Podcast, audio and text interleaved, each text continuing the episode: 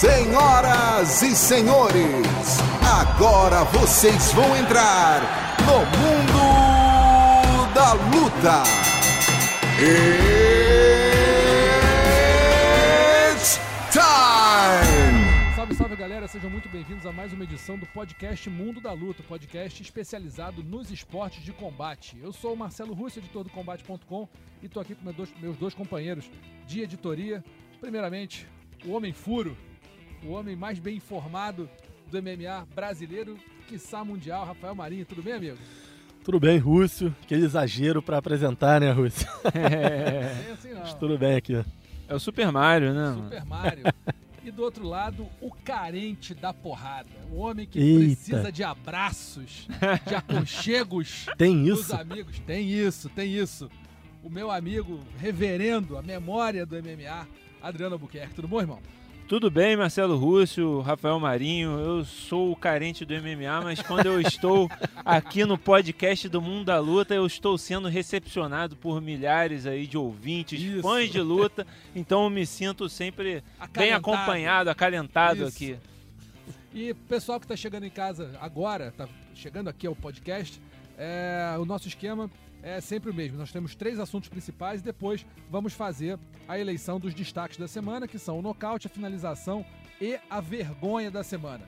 E nosso primeiro assunto é o UFC, o UFC Greenville, que aconteceu agora no último sábado. Teve como luta principal Renato Moicano contra Zumbi Coreano e não teve jeito. Renato Moicano acabou sendo surpreendido, nocauteado aos 58 segundos do primeiro round. Adriano Albuquerque, que dizer dessa derrota do Moicano, hein? Um lapso de concentração, Marcelo Rússio. O Gabriel de Oliveira, treinador do Renato Moicano, resumiu muito bem em entrevista para o Marinho, que está aqui conosco, né, que o Moicano não entrou na vibração correta, entrou é, meio desligado, não sei, parecia que ele não estava na luta. Enquanto o zumbi entrou para lutar, estava ligado bem na hora ali, né? E acertou um cruzado por cima da mão, direi- da mão esquerda do Moicano. O Moicano vai muito devagar para aquele jab. O jab a gente sabe é uma estocada, você tem que ir com, com força, né? O, o- no próprio card, o Jairzinho Rosenstruck nocauteou com um jab. E o, o Moicano vai com um jab direto, devagar, muito lento. Ele, ele, quando ele dá aquele jab, se você for comparar com qualquer outra luta dele, na no primeiro round dele contra o Aldo, na luta dele contra o Cub Swanson, ele dá aquilo muito mais rápido e, muito, e, e- e com mais cuidado com o rosto. Então, né, eh, eu até ouvi alguns fãs perguntando ou dizendo que ele devia trocar de equipe, trocar de treino. Não tem trocar de treino ali. Aquilo não foi É, um é erro de treino, foi um erro de, foi um erro de, de, de concentração, um lapso de concentração, que é o que acontece em 90% dos nocautes. O, o cara sofre um lapso de concentração e o outro acerta o, o momento certo ali de, de golpear. Então é isso, eu acho que ele vai ter que olhar muito é, com muito cuidado para esse lado de concentração, de equilíbrio mental, porque são duas lutas seguidas que vêm com, com derrotas por, por desconcentração. Ele mesmo disse sobre o Aldo que ele entrou pro segundo round relaxado, achando que estava fácil, achando que ele tinha vencido o primeiro round fácil e ia dominar a luta. E aí acabou tomando o golpe né, na linha de cintura e perdendo. Agora, de novo, entra relaxado no primeiro round e acaba tomando um nocaute. Você acha que foi relaxamento mesmo, Maria? Você acha que, você acha que pode ter tido alguma outra, alguma outra causa? E o que, que você acha do futuro do Moicano para as próximas lutas? Não, eu concordo com o Adriano e com o próprio Gabriel. O Gabriel falou isso, ele não vibrou do jeito que tinha que vibrar. Não, não entrou com a cabeça como devia entrar. Eu até perguntei pra ele, mas é algo que deu pra notar antes da luta, no vestiário? Ele falou que não, o Moicano tava bem no vestiário, aqueceu bem, fez tudo do jeito que faz sempre. Até citou a luta contra o Kelvin Keiter, que o Moicano falou que resolveu aquecer de um jeito diferente, não aquecer tanto, e acabou tendo uma atuação abaixo do normal dele. E dessa vez não, dessa vez ele falou que foi tudo feito à risca, como eles fazem normalmente, mas que nem ele sabia explicar, ele estava bem perplexo ainda com tudo que aconteceu. Ele aceitou dar a entrevista logo depois da luta, então ele ainda não, não tinha, acho que ainda não tinha absorvido bem a situação ali. O próprio Moicano nem lembrava do que tinha acontecido na luta na hora. Mas eu achei curioso que é um erro que eu esperava mais o zumbi coreano cometer do que o Moicano. Que é um cara que se abre mais, se expõe mais, que muitas vezes é descuidado na luta. O nocaute contra o Yair Rodrigues é uma prova clara de, de desconcentração aí do zumbi coreano. E o Moicano, que é um cara que normalmente é muito estratégico, é um cara que consegue seguir bem o plano de luta dele ali do começo ao fim. Mais uma vez aí, como o Adriano citou, a segunda luta seguida que ele acaba se desconcentrando. O Gabriel chegou a dizer que eles vão rever tudo com calma, preparação para ver que se precisa algo ser mudado. Mas com relação à carreira dele, acho que qualquer comentário dizendo que acabou, que não tem mais chance é muito prematuro, porque o Moicano é um cara novo, talentosíssimo que tem total condição de chegar numa disputa de cinturão no futuro ainda, independente de, de estar vindo de duas derrotas. Não seria o primeiro caso e não vai ser o último caso aconteça. É, o problema do Moicano, eu tô vendo aí, é uma série de insucessos, né? Você lembra que ele, ele não bateu o peso, podendo ser um, um, isso, esse um tá substituto isso. Contra, do, do Holloway contra o Ortega. Depois foi lutar com o Aldo né, para ratificar a condição de próximo desafiante, foi nocauteado. Agora foi né, tentando se recuperar contra o zumbi coreano novo nocaute, quer dizer, de potencial é, desafiante ao cinturão, claro, incontestável na época, a duas derrotas seguidas e já começou a ser contestado, né? O, o status dele de lutador top, não vou dizer top na carreira, mas está ali entre os dois, três melhores do peso pena, a coisa começou a complicar um pouco, né? Eu acho que ele tem agora um momento chave na carreira dele, porque quando você começa a acumular é, esses, essas derrotas, esses insucessos, a sua cabeça vai começando a é formar isso. uma narrativa negativa e você tem que combater isso. Agora uhum. que a gente vai saber mesmo a fortaleza mental que o Moicano tem e ele vai ter que investir nisso, porque é, isso qualquer pessoa pode dizer, não precisa nem ser lutador. Qualquer, quando você começa a juntar alguma uma fase ruim, é, fica mais difícil de você sair, porque a sua cabeça vai colocando, não, é, talvez eu não seja para conseguir isso mesmo, talvez isso aconteça, eu não consiga levantar esse bloqueio. Ele vai precisar tirar, descobrir o que está criando esse bloqueio dele no momento chave para poder dar o próximo passo à frente. Acho que é só isso que ele tem que resolver, porque técnica ele tem, é, conhecimento tático ele tem, e ele tá numa equipe que, pô, vai para que outra equipe? Qual outra equipe Não, melhor que a American Top Team é... ele vai encontrar agora? Tem que entendeu? Onde tá mesmo. A questão nem é essa. Acho que é importante também agora ele saber aceitar a luta certa. Que é o discurso de que luta contra qualquer um a qualquer momento é bonito, mas Acho que é importante ele saber, é, é, importante ele saber gerenciar a carreira nesse momento. Não, quando eu falo ele, eu falo a equipe dele, o empresário dele. É importante ele saber escolher uma boa luta para ele voltar e começar a trilhar o caminho de volta para as vitórias. É, não pode acho... sair pegando qualquer luta e acabar se complicando mais ainda. Concordo. O problema é que eu acho, eu acho pelo menos na minha avaliação, o zumbi coreano já era uma luta boa. Eu era, também acho. Na minha, para mim era uma luta certa. Era uma luta né? boa, mas o zumbi é uma luta perigosa para qualquer um. Isso sem dúvida cara tá ali no topo, tá, tá ali entre os destaques da categoria. Mas era uma luta certa para ele, para se recuperar da derrota pro alto, na minha opinião. E acabou não sendo, acabou não se, né, não se configurando uma recuperação. Pelo contrário, foi mais pro buraco um pouco. Então agora tem que ver o que, que o Moicano vai fazer da carreira dele, mas principalmente, acho que esse aspecto mental que o Adriano falou, da parte de você conseguir apagar o, essa sequência negativa e não deixá-la te influenciar, é muito mais importante que para mim do que adversário, ou que, sei lá, o que quer que seja. Para mim, esse cara tem que agora respirar fundo, sabe, dar uns passos atrás e ver de repente um psicólogo, alguma coisa para né, trabalhar bem a cabeça, porque são três insucessos muito duros, né? Dele a, a não bater o peso. Foi chato, porque se o cara tava lá, vai que acontece alguma coisa. Ele ia lutar, já não podendo ser campeão. Depois é nocauteado pelo Aldo, chegando como favorito, apesar de ser o Zé Aldo. Você lembra disso. E agora contra o Zumbi luta que eu achava que dificilmente ele ia perder. Não via chance de perder. Adriano foi o único que no palpitão que o Zumbi ia ganhar. Todo mundo achava que ele ia, ele ia passar por cima e não foi o que aconteceu. Vamos ver se o Moicano se recupera aí para as próximas. É, também nesse UFC Greenville teve a Ariane Lipski, né? Que encarou a Molly McCann, uma lutadora dura, e ela, né, Marinho, praticamente não apareceu para lutar, né? Ficou ali sendo saco de areia da Molly McCann por três rounds. Não aconteceu nada e a, a gente às vezes fala, poxa, Priscila Pedrita, né?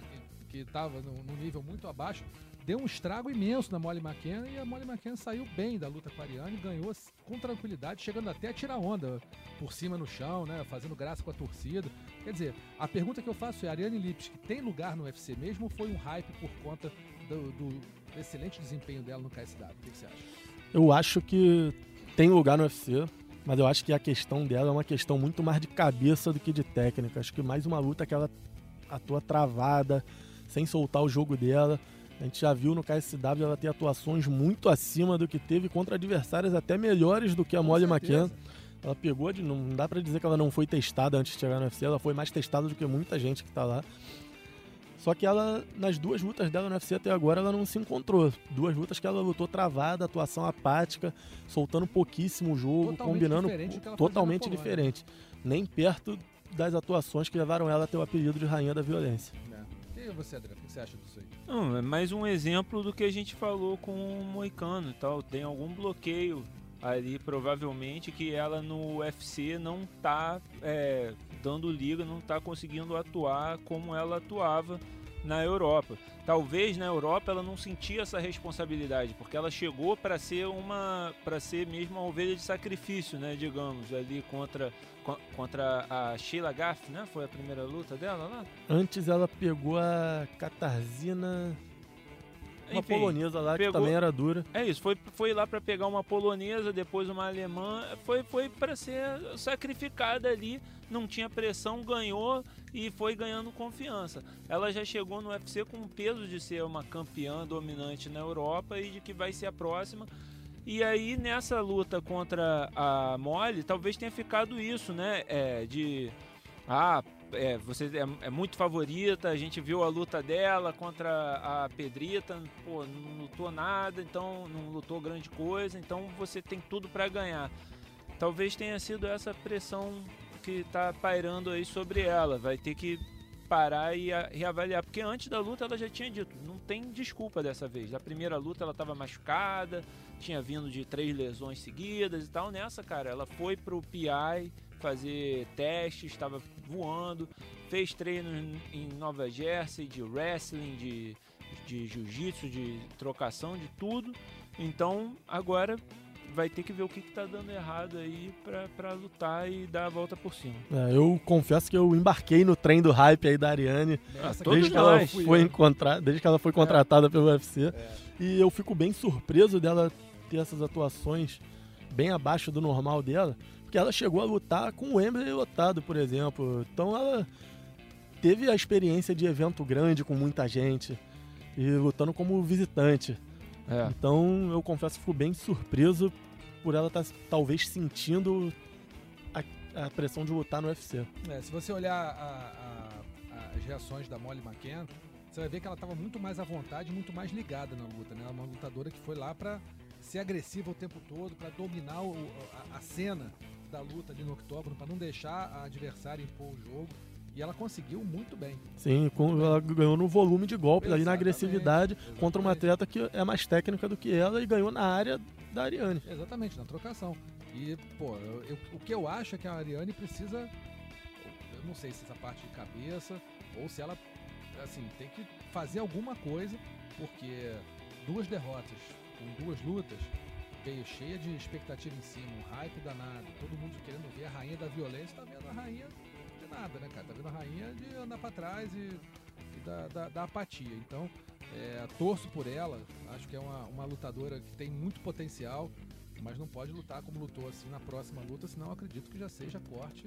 Assim, eu não sei se vão apostar nela mais um tempo, mas se na próxima luta dela ela continuar apática, continuar né, andando pra trás, jogando golpe de qualquer maneira, parecendo que tá querendo sair logo dali, um abraço. Acho que o UFC não vai ficar com ela, até porque deve- não deve ser uma lutadora barata, não foi uma lutadora que chegou, é, sei lá, de evento local no Brasil, Aham. ganhando piso. Tá ganhando um pouco mais. Você pode até depois ver qual é o salário dela, mas não é um salário baixo para estreante. Então, é, não vão querer ficar pagando para não ter o retorno. né? Alguns atletas respondem quando estão com as costas na parede também. Às vezes pode É, ser o caso ver. dela. Ou eu posso citar aí o Diego Lima, né? Que também estava muito mal no UFC, estava com um histórico de três derrotas e uma vitória, só quatro derrotas e uma vitória. estava prestes a ser demitido e conseguiu um nocaute no Canadá, já ganhou outra, ou seja, estava precisando Começou daquilo ali para subir. Então, quem sabe esse é o caso da Ariane. É, diferente, diferente da Ariane, da, da postura da Ariane, foi a postura do, a postura do Anderson Beringe, né? Mesmo tendo sido, sido derrotado pelo André Ewell, ele fez uma luta, né, digna pra caramba. Fez, fez a- talvez a melhor luta da noite, ao contrário do que o UFC elegeu lá. Qual foi a luta da noite, mano? Deram Win e Eric Spicer. É, pois é, que não foi. Eu acho que foi uma luta pior do que a luta do, do André Ewell contra o Berinja. O Berinja foi bem, infelizmente, também segunda derrota, mas com uma postura completamente diferente. Né? É, a Berinja mostrou muito coração. Talvez tenha faltado um pouco mais de estratégia e até de técnica para conseguir controlar o adversário no chão, né? Quando conseguiu botar para baixo. Achei que tentou menos do que deveria botar para baixo, era para ter tentado mais. Sofreu muito com os jabs do Will, é um cara que tem uma, tinha uma vantagem clara de envergadura, tem os braços muito longos e usou muito bem essa vantagem. Mas para mim foi a melhor luta do evento até. Também achei. Achei a luta mais disputada, a luta mais movimentada. Apesar da. Eu não, não, não, acho um absurdo escolher o Darren Win e Eric Spicer a luta da noite, porque foi uma Foi boa estreia também, é. muito boa do Darren Win. O Eric Spicer vendeu muito caro, mesmo pegando a luta seis dias antes. E foi até legal o Eric Spicer ganhar esse bônus, que eu não sei se vocês viram, mas ele postou no Twitter depois de ganhar o bônus que a conta bancária dele estava negativa em 210 dólares. É, eu vi isso. Muito bom. Então Salvou valeu a bem, pena né? para ajudar. Salvou bem, salvou muito bem. Mas a atuação do Berinja foi isso, muita vontade, muita disposição, e, mas ah, faltou um pouco mais de, de estratégia, de malandragem, de técnica para conseguir neutralizar o jogo do Will. Mas ninguém, ninguém nesse evento, nem Zumbi Coreano, nem André Ewell, nem ninguém foi melhor que Jairzinho Rosenstruck. O furacão do MMA. Furacão do octógono. Falou com ele. Tá batizado. aí Tá batizado. O que, que você achou da luta dele? O que, que você achou do nosso Jairzinho? Ah, não teve luta. Foi, foi um golpe e caiu, né? Tem Se nove fosse- segundos para dizer como foi a É luta. Se fosse o, o, né, o, o treinador do Allen Crowder deve estar pedindo a revanche aí, porque não teve luta, foi golpe de sorte e tal, né? Mas o, o Jairzinho, cara, eu, eu achava que. Eu, eu não tinha certeza que ele ia ser tudo isso, não esperava que ele fosse ser tão bom assim, que ele ia chegar no UFC com dois nocautes. Ainda mais depois da primeira luta dele com o Albini, que no primeiro round o Júnior Albini botou pra baixo, parecia que estava a caminho de uma finalização, mas ele conseguiu sair da posição adversa ali e nocauteou. Ele tá mostrando que realmente na trocação é difícil com ele, tem que ter muito cuidado, um kickboxer de excelência. É, treinado pelo Tyrone Spong, que é o grande expoente da história ali do Suriname no, no kickboxing, né? geral. nas lutas. Então, é, e numa categoria notoriamente rasa, né, que é o peso pesado, sempre foi rasa, você vence duas, três, já tá no top 15. Então, né, é, muito bom aí, acho que o apelido cai bem, 9 segundos, no- o furacão que nem o, o Jairzinho original, furacão do octógono. E vamos ver para onde vai o Jairzinho, mas tem potencial para chegar longe. É, a gente estava falando aqui da- do nervosismo de entrar num grande evento, né? Acho que o Jairzinho, sim, talvez no primeiro round contra o Albini tenha sentido nervosismo, e, mas passou rápido. Passou em cinco minutos. No segundo round ele partiu para cima e agora veio confiante, com- até com o Strong no corner dele. Quer dizer, tem quem se espelhar. Deve estar fazendo um treino bom, parece que foi treinar fora lá da, da- do Suriname, foi para os Estados Unidos fazer um período de treino até na casa do Strong, né? Então, Sim. é, Jairzinho tá aí pra gente ficar de olho, né? Peso pesado aí do nada, do nada pode fazer uma graça no UFC. Pessoal, nosso próximo assunto agora é José Aldo, brasileiro que estava com tudo certo para se aposentar e lutar boxe, né, jogar videogame, cuidar da filha, Disneylândia. Assinou uma, uma extensão de contrato com o UFC, tem mais sete lutas no contrato. E a gente fica imaginando o que, que pode vir por aí. Será que vai ficar preso esse contrato para sempre? Vai lutar que nem um doido aí? Três anos mata isso ou não? O que, que você acha, Adriano? José Aldo renovou com o UFC e tem pretensões de, segundo o André, o André técnico dele, que falou com a, com a gente com exclusividade, buscar mais uma vez o cinturão. Esse- essas duas lutas dele é, antes do, da luta com o Volkanovski, né? E até talvez a luta com o Volkanovski mesmo, apesar dele ter perdido, acho que serviram para reanimá-lo, mostrá-lo que ele tem ainda é, muito a dar, que ele tem ainda capacidade de disputar um cinturão. Se ele vencesse o Volkanovski, ele era o provável é, contender, né? era, o pro- era o provável próximo desafiante. É. E, e foi uma luta que ele realmente lutou é, para trás, conservador, né? Não, não fez muita coisa. E ele na, na- no pré-luta, né, do Volkanovski, ele já, a gente já sentia que ele estava meio que voltando atrás, né? Já estava mudando o discurso ali de que talvez pudesse ficar no UFC. O que a gente soube, né, é, pela apuração até da Anaísa que falou pra gente, era que essa proposta, essa renovação saiu muito lucrativa pro Aldo, né? A gente não Ah, tem os números, mas é, diz que era uma proposta que era irrecusável mesmo, que, que é honra dele e, e acho que prepara sim, de fato, o encerramento da carreira dele, mesmo que ele não não seja campeão, se ele completa essas sete lutas aí, provavelmente vai poder fazer bons desafios com sete lutas. Dá para ele é, subir para o peso leve, enfrentar grandes nomes e é, fazer um- uma turnê de despedida é, honrosa mesmo, em vez dessa que tava meio em cima da hora, ok, vai lutar em Fortaleza, lutar no Rio, lutar em São Paulo e, e, sabe, se vai dar tempo do povo, do povo do brasileiro, do público, da torcida dele, se preparar para se despedir dele com todas as homenagens. Né, eu acho que até aumentou um pouquinho, não vou dizer que muito, mas um pouquinho, né, Marinho? A possibilidade de, de repente dele pegar uma McGregor pela frente aí, vai que. É, pode Acha ser, né? Primeiro o McGregor tem que voltar a lutar, né? É, tem isso. Mas em voltando. Não, é, não- eu não, não sei se eu tenho essa esperança de, de ver Aldo e McGregor de novo. Acho que esse barco já passou. Mas tem grandes lutas pro Aldo fazer ainda. claro, Então, Até no peso de cima. até no- inclusive, ele sempre teve essa vontade de pegar alguém no peso de cima. O Anthony Pérez é uma luta que sempre foi cogitada, chegou a ser marcada, não aconteceu. É uma luta que eu não duvido de acontecer. O Anthony Pérez está nessa vibe aí de querer fazer grandes lutas também, então faria total sentido e com certeza seria uma grande luta. Mas eu acho que a maior motivação foi o dinheiro mesmo, cara, porque o discurso sempre vai ser de que pode ser campeão, de que quer ser campeão, e eu acredito que ele realmente queira. Mas Na hora que bota na mesa a bolada, né? eu acho que pesou mais a proposta financeira do UFC. O Aldo já, já deu várias declarações falando que o dinheiro, que é a luta do dinheiro, quer fazer o máximo. E provavelmente recebeu uma proposta que convenceu ele a abortar essa ideia de se aposentar agora. Acho que não foi, não foi à toa, não foi por causa de título. Acho que foi simplesmente porque foi uma boa proposta financeira para ele. Também não tem nada de errado nisso. Não, Agora, é, a minha não. questão que eu, que eu ainda tô na dúvida e quero perguntar pro Aldo, pro Dedé em seguida, é se rola a possibilidade de uma dessas lutas ser de boxe. Porque o UFC tem falado já há algum tempo em fazer lutas de boxe também.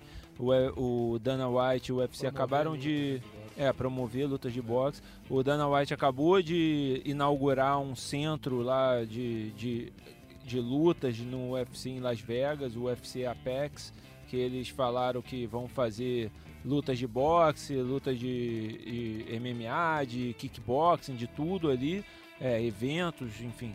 E o próprio Dana falou, eu vou tentar minha mão com esse negócio. E é uma uma vontade do Aldo há muito tempo. Então, por que não? Se o UFC for promover uma luta de boxe, ele está sob contrato, por que não ele ser uma dessas lutas? É, acho que não é impossível, não. Acho que assim, passa por mu- muito. tem- várias é, incógnitas aí, né? Uma delas é se o dinheiro foi tão bom assim, aparentemente sim. Segundo, eu acho que uma luta, uma, uma oferta de uma potencial luta com o McGregor mexeria com o Aldo, certamente. Acho que é um, um fator de convencimento para ele muito forte. Então não estou descartando essa possibilidade de aparecer o Aldo e McGregor 2 em algum momento aí desse ano ou do próximo. Esse ano talvez não, mas acho que do próximo tem chance de conseguir. E terceiro, é essa do, do, do boxe, né? É, se ele puder lutar boxe dentro do contrato do UFC, tendo sete lutas, eu acho que ganha muito esse, muita força esse teu argumento. Porque, assim, eu acho difícil ele, ele ter até adversários que o motivem a fazer sete lutas de MMA. Ele já meio que limpou muita dessa gente. Então, é, são três pontos aí que a gente deve ficar atento. Só lembrando, o Zé Aldo tem 28 vitórias e 5 derrotas na carreira. No UFC fez 14 lutas com 10 vitórias e 4 derrotas. A gente lembra, foi a derrota para o McGregor, as duas para o Holloway e a última para o Alexander Volkanovski. Boa sorte para o Zé Aldo aí. Espero que a gente tenha notícias agradáveis e impactantes no futuro próximo. E o nosso terceiro assunto aqui é o UFC Minneapolis, que acontece nesse sábado a partir das 19 horas, horário de Brasília, 18h30 no canal Combate começa o aquecimento combate. Às 19 horas é a primeira luta do card preliminar. Card principal acontecendo às 10 horas da noite. Você acompanha tudo ao vivo com exclusividade na íntegra no canal Combate. E o Combate.com faz, o- faz o tempo real do evento inteiro e transmite as duas primeiras lutas do card preliminar em vídeo, que são, dois- são duas lutas com dois brasileiros, né? O, o Júnior Albini, no peso pesado, vai encarar o Maurice Green. E no peso palha, a estreia da Amanda Ribas contra Emily Whitmire. Vamos falar um pouquinho então desse evento, amigos. Oito brasileiros nesse card. Primeira luta principal, vamos falar dela: é, Júnior Cigano e Francis Enganu. Adriano, luta perigosa pro Cigano, boa pro Cigano. O que, que você espera desse combate? perigosíssima para o Cigano, né? O Enganu é um trocador também, é um boxer e com as mãos muito pesadas, muito difícil de ser derrubado.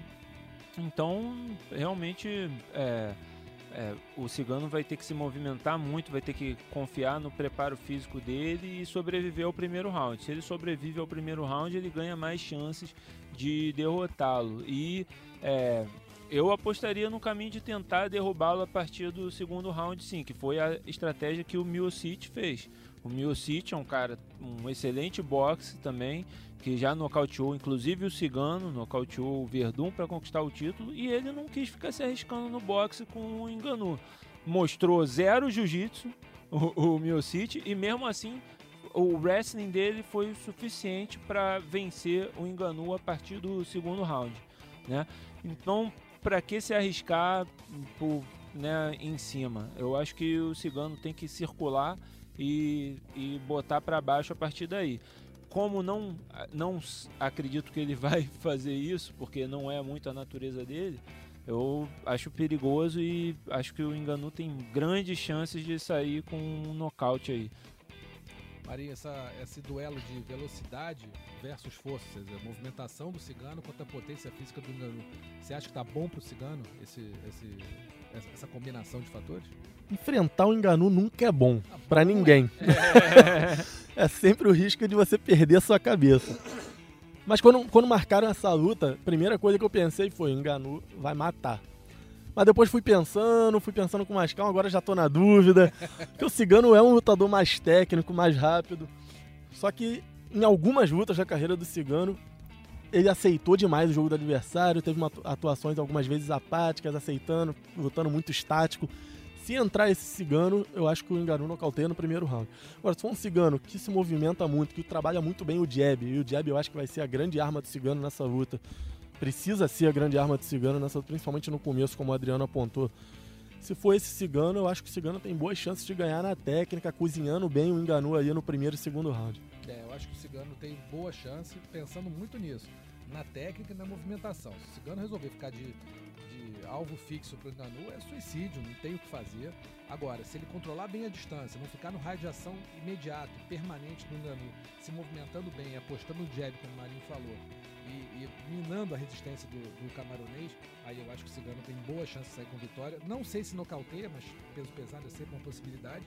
Mas acho que ele tem, desculpa, boas chances de sair vitorioso. É sem querer comparar os adversários, mas eu acho que a estratégia tem que ser parecida com a que ele usou contra o Ben Rothwell, que ele se movimentou Isso. bastante e usou muitos jabs. Claro que o Enganu é mais rápido, tem mais força, tem mais técnica, tem mais tudo que o Rothwell, mas, mas eu acho que a estratégia passa muito por- pelo que ele fez naquela luta. E muito golpe na linha de cintura também, né? Que foi o que ele usou verdade, é bastante verdade. com o Rothwell. Agora, é, dizer, Russo, que o, o fato, fator imponderável dessa luta aí, que o Enganu, depois de fazer os últimos dois camps aí que ele venceu de volta na França com o treinador dele, ele resolveu fazer esse camp em Las Vegas, no Instituto de Performance do UFC.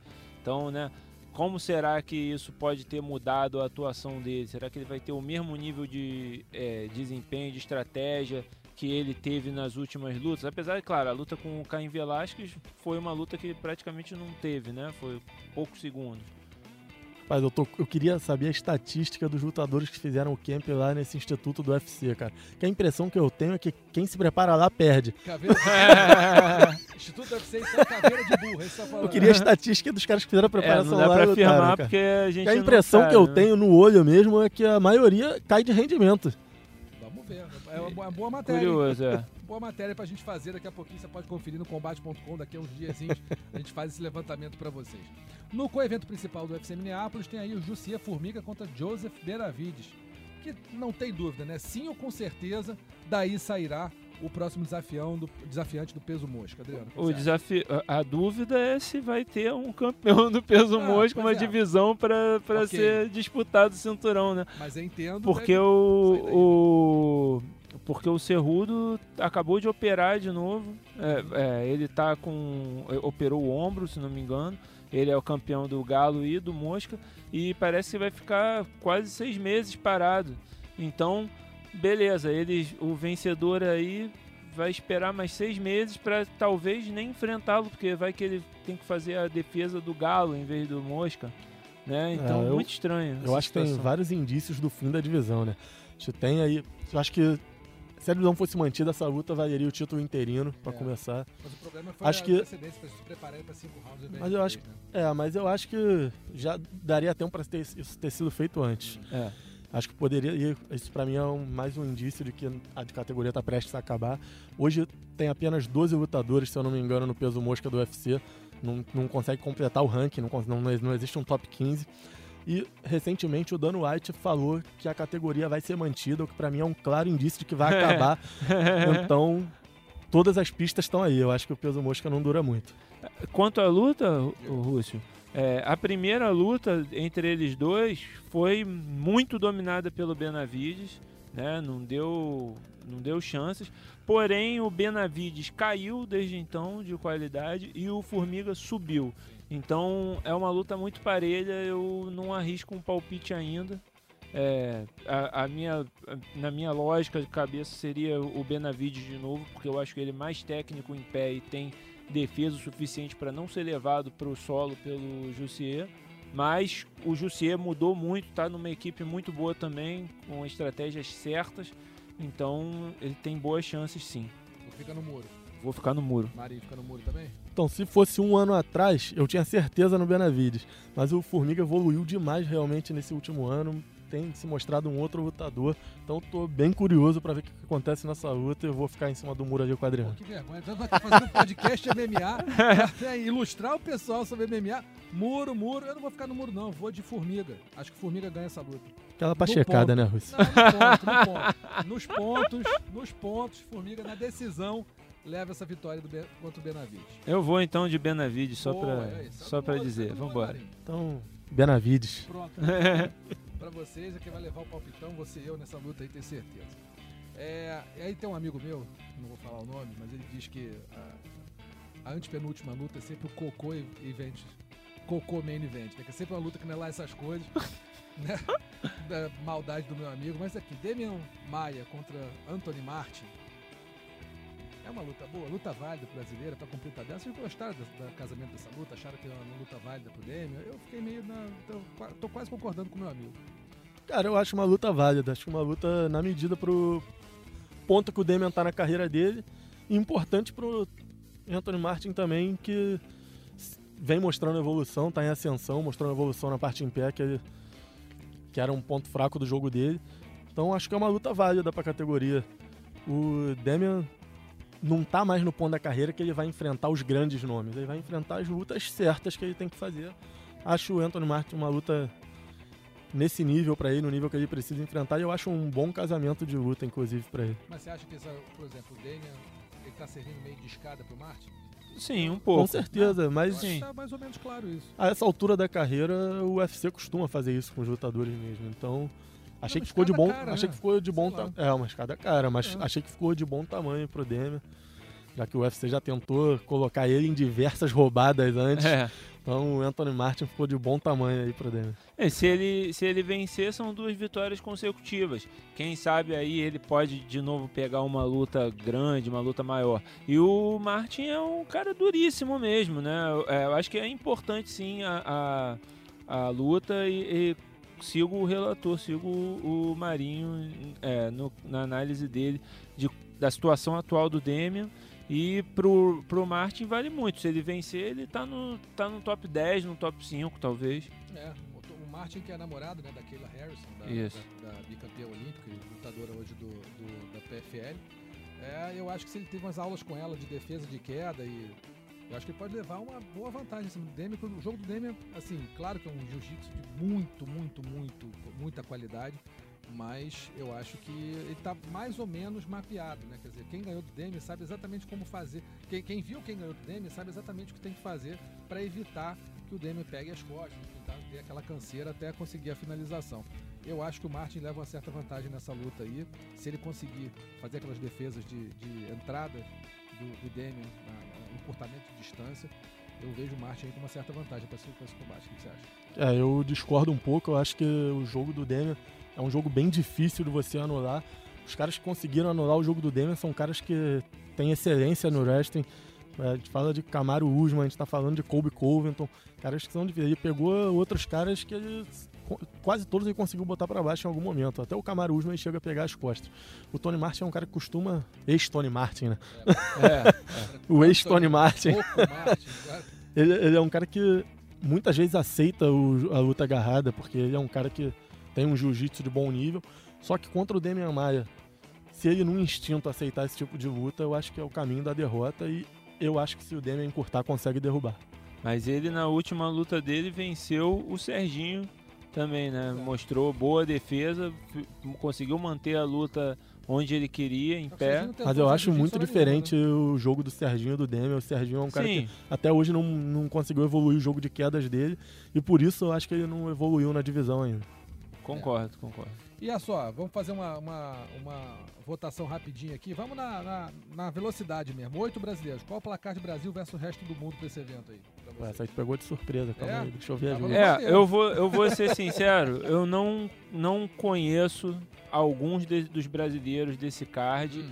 e alguns dos adversários dos brasileiros desse card. É, a gente pode citar aqui, por exemplo, o Carcassinha. Vai pegar um cara que é estreante. Nunca Johnny vi esse. Journey Nilsson lutar e pegou a luta de última hora também. O, o Mamute mudou o, adversário dele agora, É, o né? Eric Anders. Porque antes era um cara que eu, que eu não conhecia também, mas pegou também de última hora o Eric Anders. É, aqui o, o Albini já viu o Maurice Green lutar, uma luta difícil pro Albini. Pra Amanda, que é uma promessa do MMA brasileiro, tá pegando a Emily Whitmire, que é uma pedreira, veio muito bem no TUF e tudo mais. Cara, eu vou chutar aqui, pra ser otimista, 4 a 4 aí o placar. São oito mesmo? É. Contei sete aqui. Não, são sete. São. Então eu vou, vou para ser otimista, eu vou chutar Demian. 4 a 3 pro Brasil. Eu vou dizer que eu Pacheco. acredito na carca, no Carcassinha. É, o Mamute pode se dar bem aí com o Eric Anders pegando de última hora a luta. O Demian tem uma luta é, boa para ele. E é, um de Cigano ou Formiga vencer a luta aí. O, a Amanda e, a- e o Albini, apesar de eu torcer muito, principalmente pela Amanda aí, que, que eu acho que tem muito talento, é, são lutas bem difíceis, não sei do que vai dar. E é isso. E acho que um do Formiga, o Cigano, vai, vai perder. É, pra mim vai 4x3 pros gringos aí. É, eu vou de 4x3 Brasil. Pacheco. Cigano, Demian, É isso. Carcassinha e Amanda Ribas, hein? Fui acusado de Pacheco aqui. Na hora da, da verdade, eu botei 4x3 pros gringos e os dois aqui Pacheco. Mas vamos ver, Mas né, botou porque Russo, afinou porque- depois das críticas Não, também, né? né? É, assim vamos não, não ver, é assim porque não. o outro dia também você falou aí que um cara ia vencer, aí foi pro palpitão, tu botou o outro. É, tem isso também, Foi. tem Cara isso também. muda de opinião com a certa frequência, Foi, foi o, o Rob rápido, né? Fonte lá com o John Lineker, você chegou e disse, Rob Fonte vai ganhar. Aí na hora que chegou lá, John Lineker foi salvo porque a luta Luta caiu. É, mas aqui a gente trabalha com a verdade, a É, verdade ninguém tá na sabe o que mesa. aconteceria, Ninguém sabe. Isso aí não vale. Afrouxou. Não. Pachecos. Então, pessoal, agora vamos aqui para os destaques da semana. É, a primeira nocaute da semana, vou pedir votação para os amigos aqui. Zumbi coreano sobre o Renato Moicano ou Jairzinho Rosenstruck sobre o Alan Crowder? Não consigo votar contra o Jairzinho, né? É muito carisma, meio 9 Pacheco segundos. Também, né? O Jairzinho é meio Brasil. Só 9 segundos, segundo nocaute mais rápido da história do peso pesado. Eu sou Tim Jairzinho. Jairzinho, tu? Não, eu, eu voto no coreano, foi um overhand muito bem colocado, se aproveitou do erro de concentração do, do Moicano. Assim como o Jairzinho se aproveitou do Crowder entrar de qualquer é. jeito estabanado. Só que um fez 58 segundos, outro tem 9. Mas não só em 58 segundos, foi a forma. Um foi um jab que é impressionante, mas o, o overhand foi muito bem colocado, muito bonito. A foto né, que o Josh Hedges pegou, da pegar com o punho dentro da boca do Moicano. É, parabéns pro zumbi coreano. Mas não É, se chama Jairzinho, né? Mas eu vou no zumbi coreano também. Acho que o golpe foi, foi bem bonito. Né? Um golpe plástico, assim, o. Acho que ele contou também com a. a- não vou dizer a sorte, que né, não tem sorte muito nisso, mas é o encaixe de um jab que o Allen Crowder perdeu, perdeu o, o equilíbrio, depois entrou a mão de cima para baixo. No nível mais alto também, né, é, Russo? é. Dois top 5 ali se Exatamente. enfrentando contra Teve dois. Mais, é, teve- teria mais dificuldade, né? Teve mais dificuldade para encaixar seu golpe. Então tá aí, zumbi coreano como nocaute da semana. Finalização da semana, né, não teve muitas aí nos principais eventos, mas o Franz Lambo. Quem? Franz Lambo. é, amigo, tem pegadinha aqui não. Sobre Nathan Grayson, com um triângulo de mão no Bellator 2 223 em Londres. Foi bem bonita essa finalização. Ele é parceiro de treinos do Conor McGregor, Isso. aí, esse sul-africano Franz Lambo. E você pode ver a finalização no resumo do MMA. Boa. E a vergonha da semana a gente deixou pro fim, né? Porque, rapaz, tal de Poli Malignaggi, o ex-campeão mundial de boxe, falou pra caramba, desafiou o McGregor, aí pegou o Lobov, falou que ia passar por cima do Lobov no tal do Bare Knuckle, que é aquela, aquele evento que as pessoas, que os atletas lutam sem luva, mão aberta. E aí acabou perdendo pro Artem Lobov no boxe, por decisão unânime do juiz. Vai empatar com quem, né? Não tem como, né? Pelo amor de Deus. Cara, Paulo Imalinage, uma mala sem alça Massa, desde 2017, ficou reclamando porque vazaram as fotos E do ficou treino dele. isso, né? Ficou famoso porque Ah. foi fazer o sparring com o Conor McGregor e vazaram as fotos dele tomando um atraso. Ficou magoado, pediu uma luta com o McGregor, não conseguiu, foi enfrentar contra o mordomo do McGregor, Boa. né? Contra o Artem Lobov, que no UFC não conseguiu nada, não ganhou nada. E aí tomou um atraso de novo e ainda depois saiu dizendo que só tomou um golpe. Saiu com, com um Três corte gigantesco, dois, três cortes gigantes no rosto e disse que o Lobov só acertou um. De soco inglês, pelo visto, né? É, Ou imagina. então um soco com as duas mãos ao mesmo tempo, sei lá, uma coisa bem maluca. Mas enfim, a vergonha da semana aí pro nosso Poli Malignaggi, que depois dessa acho que já pode né, pegar o rumo de casa. não Ah, ele mais mesmo admitiu, fazer. né? Ele falou, olha, se eu perdi pra esse cara aqui com 38 anos, acho que já é a hora de... É, pois é, abrir uma, abrir uma, uma quitanda lá, né? É, perdeu pra um cara que o maior feito é ser conhecido como amigo do McGregor, né? É.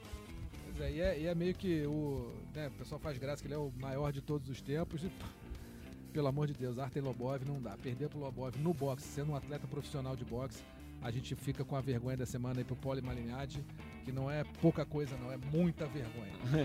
Beleza, amigos? Então a gente vai ficando por aqui. Lembrando sempre que o podcast Mundo da Luta está disponível no combate.com, na área de podcast do Globoesporte.com. E onde mais, Adriano? Nos agregadores de podcasts da Apple Podcasts, Google Podcasts e no Pocket Casts. Então é isso aí. Qualquer um desses aí você pode achar o Mundo da Luta, é só catar lá, baixar e ouvir no caminho para casa ou qualquer outro lugar que você queira. Tá bom? Amigos, obrigado aí. Valeu, Russo. Até a próxima. Falou, Russo. Valeu, até a próxima semana. Até mais. Finalizado. Semana que vem tem mais Mundo da Luta.